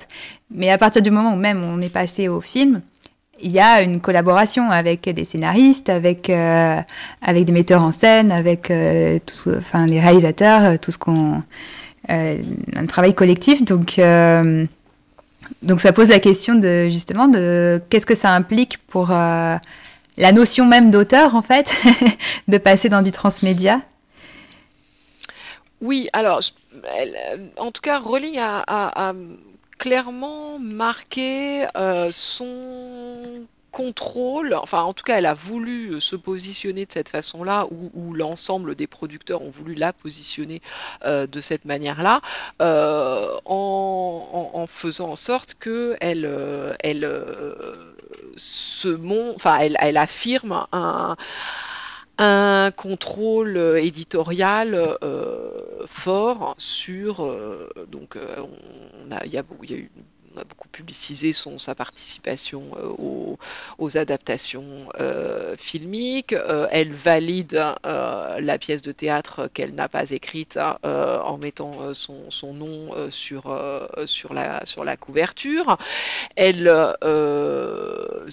est l'auteur crédité principal des scénarios du de de, des animaux fantastiques. Euh, c'est elle qui est euh, derrière euh, le projet Pottermore, pas derrière les projets de, de, des, de tout ce qui est euh, parc, euh, parce que ça, c'est du côté euh, de, des. C'est marketing. C'est du côté de Warner, en fait. Ben, il y, a, y a, disons, vraiment, un, à ce moment-là, donc en, en, 2014, il y avait une distinction assez claire, puisque Pottermore ne reprenait pas du tout les images des films ni euh, la signalétique, euh, enfin la typo particulière, etc. Il y avait... Alors que au contraire, euh, tout, ce qui, tout ce qui faisait de la, publicité, bah, bien sûr pour le studio tour qui en est directement une émanation, mais aussi les parcs pour lesquels le, les, les, concepteurs artistiques étaient les mêmes que pour les films. donc c'était c'était une des, des, campagnes de communication qui, là pour les parcs, reprenaient complètement les, les visuels des films. Donc il y avait cette, cette double ce double aspect, mais en tout cas, euh, Pottermore, c'était euh, voilà, présenté comme le, projet de, de Rowling. Donc elle est toujours en, tête d'affiche des, euh, des, expansions. Maintenant, son statut euh, s'est transformé, son statut a évolué parce que euh, bah, c'est plus plutôt que, que l'autrice, mais ça va avec, c'est la canonicité hein, qui est en question. Euh, c'est-à-dire qu'est-ce qui va pouvoir être euh, considéré comme euh, faisant partie, mais là encore vous le savez mieux que moi, du, savoir partagé et, accepté et légitimé par l'ensemble des, amateurs, des lecteurs et des, des fans de l'univers. Qu'est-ce qu'on va... Est-ce que tout ce que nous propose entre guillemets rolling, enfin, est-ce que tout ce qu'on nous propose sous le nom de euh, rolling euh, doit être euh, considéré exactement du même œil? Rolling a eu a longtemps joui d'un statut vraiment assez assez unique hein, et assez inédit dans euh, le, monde des euh, littératures de genre et des cultures médiatiques, où traditionnellement la place de, des auteurs et autrices euh, est, relativement secondaire au sens où on peut remplacer un auteur par un autre auteur, au sens où il peut y avoir des collectifs d'auteurs, au sens où le, nom du personnage est beaucoup plus connu que le nom de l'auteur, etc. Enfin, voilà, on a, on a toute une tradition hein, dans, la culture populaire euh, qui fait que euh, c'est clairement le domaine où l'autorité de l'auteur est la moins respectée, hein, parce que euh, l'éditeur est plus important, parce qu'on peut couper son texte. Bon. Rowling, elle, euh, était, euh, en raison de, son succès, en raison de son histoire personnelle, en raison de son aura et de ses engagements, etc., extrêmement euh, respectée et, elle l'est toujours en, large partie. Mais effectivement, bah, ce qui s'est passé, c'est que elle a plus, encore que donner le pouvoir à d'autres producteurs qu'elle, hein, euh, ce qui me semble décisif chez elle, c'est qu'elle a donné le pouvoir au lecteur. Euh, la pérennité de la dynamique de succès de Harry Potter, il est vraiment, euh, il, a, il, a vraiment comme unique moteur les communautés de lecteurs, de lecteurs, spectateurs, fans, enfin voilà, au sens large. Elle a donné le pouvoir au lecteur, elle a dit euh, oui, vous avez le droit d'écrire des fanfictions, oui, euh, je, vais vous soutenir dans votre, dans votre combat euh, contre, contre la Warner. et c'est encore pour les, lecteurs, hein, dans un certain sens, ou pour les fans, qu'elle continue à produire du contenu, parce qu'elle est dans une situation à peu près impossible où à la fois on voudrait qu'elle ne touche plus à rien et en même temps on voudrait toujours que ça continue. donc elle est vraiment soumise à une pression importante où effectivement elle essaye de de, tenir ses, euh, vaguement ses engagements de euh, il n'y aura plus de, Harry, enfin l'histoire de Harry Potter est terminée, euh, tout en continuant à fournir du, contenu, que ce soit des petits textes sur Pottermore, que ce soit la, la pièce de théâtre ou les films. À chaque fois, donc en tenant le je ne ferai plus de nouveaux romans sur, euh, sur Harry Potter. Bon, et puis voilà, on connaît toutes les, étapes euh, successives où elle a été mise en cause. Pour, telle ou telle insuffisance de représentation, par exemple, alors même qu'elle fait des, efforts dans ce sens. Mais disons que les, les, les, fans se sont de plus en plus sentis, et je pense à juste titre, hein, au moins copropriétaires de, euh, du, monde fictionnel. Euh, enfin voilà, avec un véritable droit à faire entendre des revendications quant à ce que devait euh, contenir ou ce qu'il aurait fallu mettre ou ce qu'on pourrait encore faire avec l'œuvre qu'ils aiment et qu'ils connaissent parfaitement. Et, et, quand, ouais, quand, quand Rowling accepte la pièce ou quand elle écrit des petits textes sur Pottermore, quand elle fait des révélations sur les personnages, elle nous dit que l'univers est encore ouvert, qu'il y a encore des choses à dire dessus et elle fait quelque chose elle-même qui ressemble à de la fanfiction. Et du coup, la frontière entre euh, elle et les autres contributeurs se devient de, de, plus en plus faible, de plus en plus poreuse. Euh, et donc voilà, aujourd'hui, son, statut est un petit peu euh, compliqué euh, par effectivement les extensions transmédia successives de son monde. C'est-à-dire que voilà, on pense, on pense surtout aux, problèmes de, cohérence chronologique qui ont pu se, poser pour, pour les animaux fantastiques. effectivement, il faut qu'elle fasse très attention à ce que, à ce que tout continue à bien collée euh, dans, les, euh, dans les fragments euh, successifs, mais elle est aussi remise en question, disons, par le, rôle que progressivement les,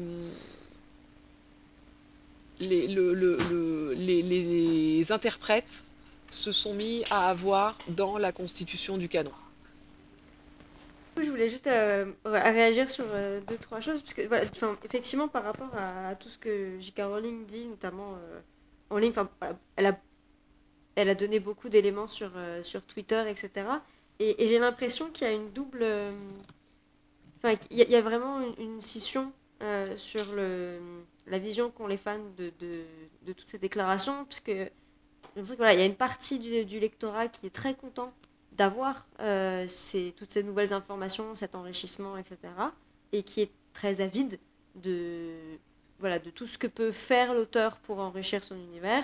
Et d'autres qui ont plus envie qu'elle s'arrête là et que euh, justement elle ne elle n'interfère plus trop euh, sur enfin en tout cas sur de, petites manières comme ça ponctuelles et des fois un peu impulsives entre guillemets mm, mm, mm, ce que ce que ce que propose notamment Twitter, euh, parce qu'il y avait aussi, enfin, il y a eu certaines interventions qui, euh, qui étaient là, par exemple, pour dire non, cette théorie, j'y crois pas, ou euh, cette théorie est fausse. Mm. Euh, oui, dans quelle mesure elle a le droit d'intervenir sur ces débats-là. C'est ça. Oui, ouais, tout à fait. Mais je pense que même ceux qui ont envie qu'elle n'intervienne pas suivent hein, ce qu'elle dit. Oui. non, mais c'est vrai dans les deux sens. Il y a à la fois ceux qui n'ont pas envie qu'il intervienne, qui, euh, qui vont dire ah bah oui, mais ils vont quand même regarder. Et puis en même temps ceux qui sont avides, qui vont euh, être aussi les, les parmi parmi ceux qui vont être les plus critiques sur ah non mais Là, c'est pas possible, ça je le refuse. Euh, je veux du contenu, du contenu en plus, mais en même temps, euh, pas n'importe quel contenu que celui qui, qui, correspond à ma vision du, du canon. Et justement, par rapport à cette idée de canon, je me, je me pose la question, euh, parce qu'évidemment, alors c'est, c'est, un grand débat hein, dans, les, dans les fans, mais alors, là, tu en as donné une, une définition tout à l'heure, mais qu'est-ce que Qu'est-ce qui est plus important en fait euh, dans le canon? Est-ce que c'est la cohérence? Est-ce que c'est euh, le l'aval, euh, le côté officiel Parce qu'évidemment, moi, je, je, l'ai dit hors, enregistrement à Alix, mais je suis en plein dans ma saison Star Wars, évidemment. et, et, du coup, y a, y a, c'est intéressant de voir comment eux ont géré cette idée de canon avec ce, ce contrôle où il y a plein d'auteurs maintenant du coup de, Star Wars et du coup ce contrôle par un, groupe qui dit bon bah voilà ça c'est canonique ça c'est parce que c'est cohérent avec euh, voilà. Et puis tout ce qui était avant maintenant c'est légendaire. Euh, donc euh, oui mais c'est parce qu'ils ont repris le canon au moment où ça a été Disney. Enfin voilà, c'est une c'est là encore c'est très contesté. Enfin voilà à quel moment on peut décider qu'on réécrit l'histoire de l'univers tel qu'il s'est construit pour en en, choisir, en stratifier, en hiérarchiser les, informations? Euh, effectivement, bon, c'est un problème qui est, euh, très très massif. on peut choisir une version faible du canon, enfin une version stricte du, canon et dire que le canon c'est l'heptalogie. c'est vraiment une, façon de faire qui, qui, euh, qui, se, qui se tient euh, tout à fait euh, et qui peut être une position de, de, repli idéal en, cas de, en, cas de, en cas de problème. et après, bon, le, la version large du canon, parce qu'après, il y a, on, on, peut distinguer entre canon, fanon, etc. Enfin, voilà, et puis head canon de chacun. Enfin, le la, version la, plus large et la plus souple, hein, euh, c'est ce sur quoi on arrive à tomber d'accord. Donc les éléments débattus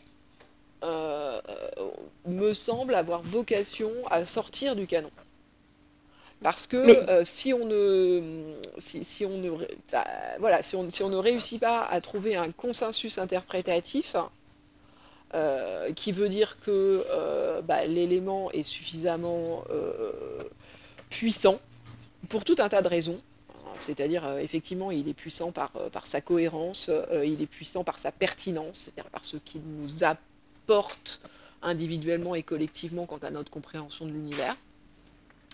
Euh, donc si l'élément en question ne, présente pas cette gamme d'intérêts, euh, eh ben, il n'a pas forcément euh, vocation euh, à s'ajouter à ce, cette espèce de réservoir de savoir collectif hein, et partagé qu'est le canon. Et du coup, sur ce point-là, je pense que enfin, Child est assez intéressant parce que on a du coup trois, trois auteurs. J.K. Rowling qui l'a écrit avec le metteur en scène et le, et le dramaturge qu'ils ont, ils ont élaboré l'histoire ensemble. Les mots ont ensuite été écrits uniquement par le dramaturge, mais sur base voilà, d'une histoire euh, fomentée par eux trois. On a J.K. Rowling qui dit Child est canon et doit être considéré comme tel. Mais en même temps, on a, on a cette histoire qui euh, est incohérente avec les sept tomes. Et, et du coup, j'ai l'impression que c'est enfin, voilà, un, condensé de plein d'informations contradictoires qui, qui ne bah, qui ne peuvent pas cohabiter et, euh, et, et, du coup qui, qui pose un problème justement sur bah, est-ce que est-ce que du coup ce que dit l'auteur est canon, donc Kurzweil est canon Ah non, mais vous avez constaté que dans mes deux définitions de, de, du canon, euh, n'est canon dans, dans, dans, aucun des cas. Bah oui, ouais, oui mais, Moi je suis d'accord, je suis d'accord avec ça, mais effectivement il y, y, a beaucoup de, lecteurs qui, parce que J.K. Rowling dit que c'est canon, alors Kurzweil est canon le, la, la, la, parole de, de, de l'auteur et de l'autrice est un, est un des éléments de, de, de, canonisation, mais je ne pense pas que euh, aujourd'hui elle ait encore ce, ce, ce statut d'autorité euh, qui, euh, qui a pu être euh, le sien jusqu'à ce qu'elle ait fini les sept tomes. Je pense qu'il y a vraiment un, mhm. un avant euh, et, euh, et, un après, euh, que tant qu'elle n'avait pas fini de raconter son histoire, son histoire lui appartenait entièrement. et que c'était à elle de décider comment ça finit. Et les, les, les, par exemple, tout ce qui, toutes les controverses qu'il peut y avoir aujourd'hui sur la façon dont une histoire finit. le, le, Christelle Dabos là qui vient de sortir, je ne l'ai pas encore lu, mais apparemment il y a déjà beaucoup de réactions sur mais j'aime pas la fin. Bon, ben, alors, ah, je suis en cours, je suis pas encore à la fin. bon, ben, ok, donc euh, voilà, je ne l'ai pas lu non plus. Mais euh, ça, il me semble que euh, c'est encore un autre problème, c'est on n'a pas envie que ça finisse et on n'a pas envie que ça... Ça ne peut pas correspondre à la manière dont on aurait voulu que ça finisse. Euh, puisqu'en fait, on n'aurait pas voulu que ça finisse en réalité. Euh, donc mm. ça, c'est vraiment un problème que rencontre aujourd'hui énormément de, de, la culture populaire. on, a ça, on a ce problème avec la fin. Bon, mais pour moi, s'il y a une seule personne qui, est, responsable de, l'œuvre, ce qui est le cas dans les romans, eh bien, euh, c'est son histoire et elle l'amène au bout euh, comme elle le souhaite. Euh, mais ensuite, l'œuvre, elle entre dans un, domaine qui est celui de la réception et, de, l'interprétation. et en l'occurrence, Rowling a vraiment fait en sorte de n'être qu'une des voix qui a le droit à la parole dans cet univers. Euh, elle, a, donné elle-même euh, son aval euh, aux, lecteurs pour qu'ils exercent un droit d'interprétation et de création extrêmement libre. et elle a effectivement donné son aval à un certain nombre d'autres créateurs dans des cadres plus officiels pour qu'ils poursuivent et, étendent son, son, univers. Et donc, elle est une des voix, euh, mais euh, elle n'a plus euh, une, autorité unique et, univoque et, unilatérale. son, autorité doit être mise en, partage avec d'autres critères d'évaluation sur, sur ce que devient l'univers de, Harry Potter. Et puis c'est là que Là, dans l'actualité récente autour des animaux fantastiques, on a un exemple assez, euh, frappant puisqu'on a eu ces dernières semaines euh, euh, l'annonce que Steve Kloves, Clovis, je sais pas comment on dit, Steve Kloves, qui, est donc, qui était le scénariste sur la grande majorité des adaptations cinématographiques d'Harry Potter, sera et officiellement co-scénariste pour le prochain Animaux Fantastiques. Et, et donc on a, euh, ça y est, euh, J.K. Rowling est officiellement plus la seule euh, autrice de, des animaux fantastiques. Et il y, a, des réactions... Là, on vous renvoie à un article de la Gazette du Sorcier, qui est un article d'opinion sur pourquoi c'est une bonne nouvelle. Et c'est vrai que ce genre de, réaction de dire ah bah c'est une bonne nouvelle que ce soit plus seulement J.K. Rowling qui soit derrière les animaux fantastiques, c'est assez assez marquant quoi de se dire que ça y est, c'est c'est on, veut, on veut qu'elle soit euh, soutenue, on veut qu'elle soit aidée, on veut qu'elle collabore et, euh, et peut-être, euh, moi je suis, je, je suis, je suis, je suis même, j'attends en fait qu'on, qu'il y ait des vraies extensions d'univers par d'autres auteurs, pourquoi pas quoi, de qu'on qu'on explore des choses comme comme c'est déjà le cas dans la dans le dans le, la communauté de fans, mais que ça intègre pourquoi pas le canon s'il y a toujours cette ce groupe autour de autour de, de J.K. Rowling, on sait du coup Steve Kloves euh, en fait partie, mais aussi euh, David Heyman euh, et compagnie, qui est ce, ce, groupe qui assure peut-être une cohérence globale. Alors il faut qu'ils fassent leur job aussi, mais mais mais ouais, de, pourquoi pas étendre à ce que ce soit un univers que, que d'autres. Ça, ça dessert effectivement cette, cette, cette, prise qui reste encore. je pense que si, si vous l'avez ressenti comme une bonne nouvelle, c'est aussi que ah bah c'est c'est plus seulement Rowling, donc on va peut-être pouvoir avoir une, un espace d'interprétation un peu plus un peu plus grand parce que du coup on est moins euh, coincé par le, le respect qu'on doit. Mm. C'est ça.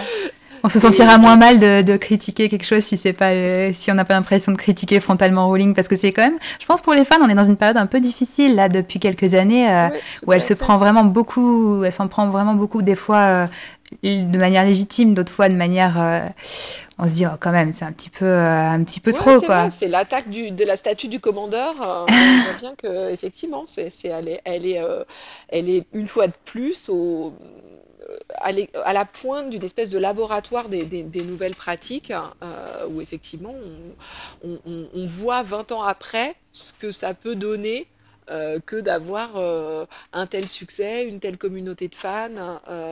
c'est des évolutions qui sont en cours, mais, qu'on voit vraiment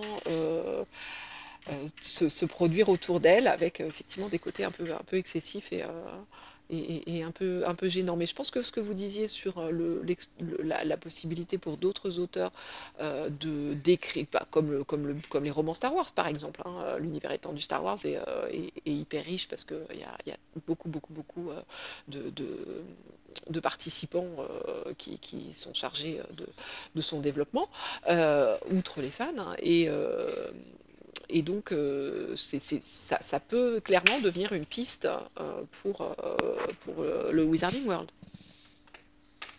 Et pourquoi pas avoir un, roman noir dans, dans l'univers d'Harry Potter? Pourquoi une déclinaison de genre en fait, que ce soit que ce que ça soit ça devienne un peu un bac à sable dans lequel on peut on peut. Euh, c'est déjà le cas dans évidemment dans les bah fanfictions, etc. C'est ça, hein. c'est ça, mais, ça, euh, ça, ce que vous êtes en train de rêver, c'est un, c'est une officialisation du meilleur du fandom.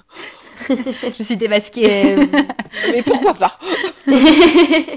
Mais, mais, après, voilà, je me demande aussi dans quelle mesure, voilà, on voit des œuvres comme euh, qui sont tombées dans le domaine public aujourd'hui, comme comme Sherlock Holmes ou quoi, qui sont constamment réinventées qui avait aussi un très grand succès à l'époque, euh, même si euh, il se mesurait pas de la même façon. Mais, euh, mais du coup, dans, dans, quelle mesure aussi, enfin voilà, chacun, on, va arriver peut-être à un stade où l'auteur va s'effacer complètement.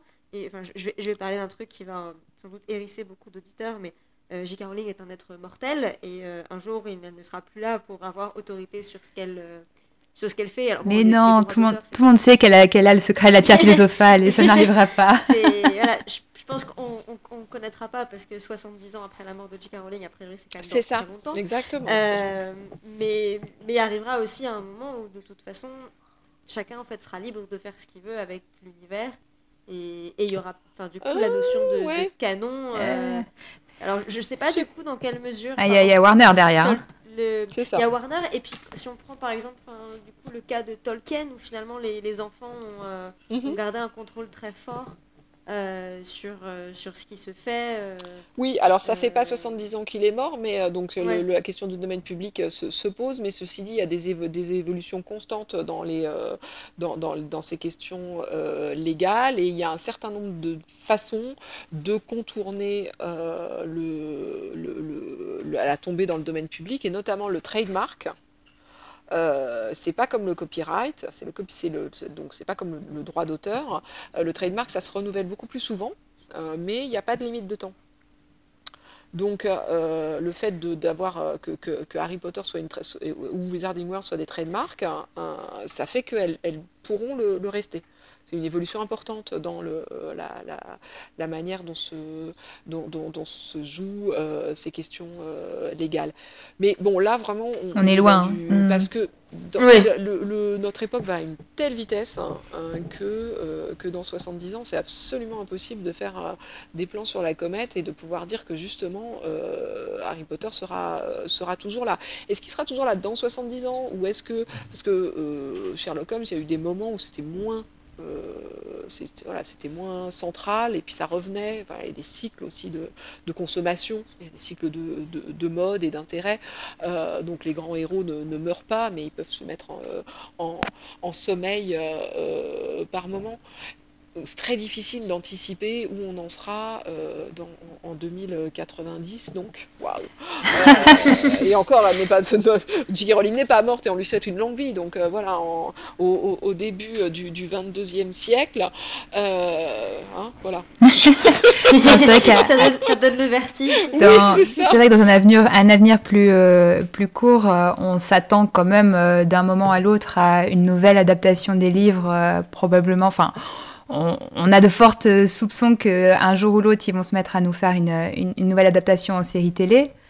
Euh, en tout cas, c'est ce qu'on attend. Mhm. Donc c'est vrai que déjà là, ça serait, ça serait un événement assez euh, intéressant à voir euh, comment une réadaptation euh, euh, sérielle serait abordée. Ça pourrait, ça pourrait, euh, ça pourrait Ouais. être euh, intéressant à, à voir. Et ça, à mon avis, on n'aura pas à attendre euh, 70 ans pour le voir. Ouais, ouais, à fait. Et puis, euh, enfin, quelque chose qui pourrait, enfin, ou soit une réadaptation ou des chroniques de Poudlard, donc quelque chose qui serait, qui se passerait euh, avec euh, dans les quatre, dans à Poudlard, dans les quatre maisons et où il y aurait divers, où on pourrait développer euh, des, des différentes histoires, c'est possible aussi ça. ça serait bien. Bah, c'est déjà un peu ce qui se passe justement avec, euh, avec Hogwarts Mystery. Alors c'est sur le format jeu vidéo, Mhm. mais, mais c'est un peu ce que propose, euh, ce que propose le jeu. finalement. Ouais, ouais, ouais, tout à fait. C'est créer euh, une, une aventure euh. Inédite dans Poudlard. donc, euh, Oui, oui, mais avec des, enfin, voilà, on c'est vrai qu'on peut tout imaginer, mais avec euh, avec des castings qui se renouvellent régulièrement euh, euh, sur le modèle de, de ce qu'il y a eu dans Skins ou, euh, voilà, des pour, pour avoir régulièrement Mm. des nouveaux, euh, des nouveaux, des nouvelles promos euh, des quatre maisons.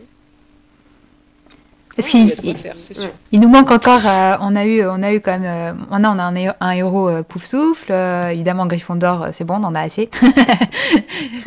Serpentard, on- il nous manque encore un grand héros, euh, peut-être Serpentard euh, du, du côté euh, qui serait un peu plus, du, du côté moins obscur. voilà. Mais bon, au niveau Serre d'Aigle, euh, on, on- on veut plus de représentation aussi. on, on attend. D'accord. Je, je me sens, je me sens pas mal aimé particulièrement. Non, non, non, mais c'est vrai que euh, On, on est, on est nous-mêmes serre d'aigle avec Oui. Marjolaine, On a très envie d'avoir. euh, voilà. bon, eh ben, je, je pense qu'on a fait le, le tour de la question. ah, je sais pas si on a fait le tour, mais en tout cas, on a, on a développé euh, largement. euh, Ouais, ouais, ouais, ouais, on a bien travaillé. Euh, et ben du coup, Bravo. merci beaucoup, euh, merci beaucoup Anne Besson d'avoir été euh, notre euh, notre invitée pour cet épisode. Je, vais le dire et je vais le dire pendant l'épisode parce que voilà, quand on a imaginé l'épisode avec, le format du podcast avec Marjolaine, euh, tu étais la première invitée à laquelle on a pensé et qu'on voulait avoir, donc du coup, ça me fait extrêmement plaisir que Ah, bah, voilà, qu'on ait pu t'avoir de, de- dans, dans l'émission. Voilà. Merci beaucoup. J'espère que c'était à la, à la hauteur de vos attentes. Et puis, euh, bah, on, se, on se revoit très vite. Oui, bah, j'espère. on, aura sans doute plein d'autres sujets encore à aborder. Peut-être dans de futures, euh, futures émissions.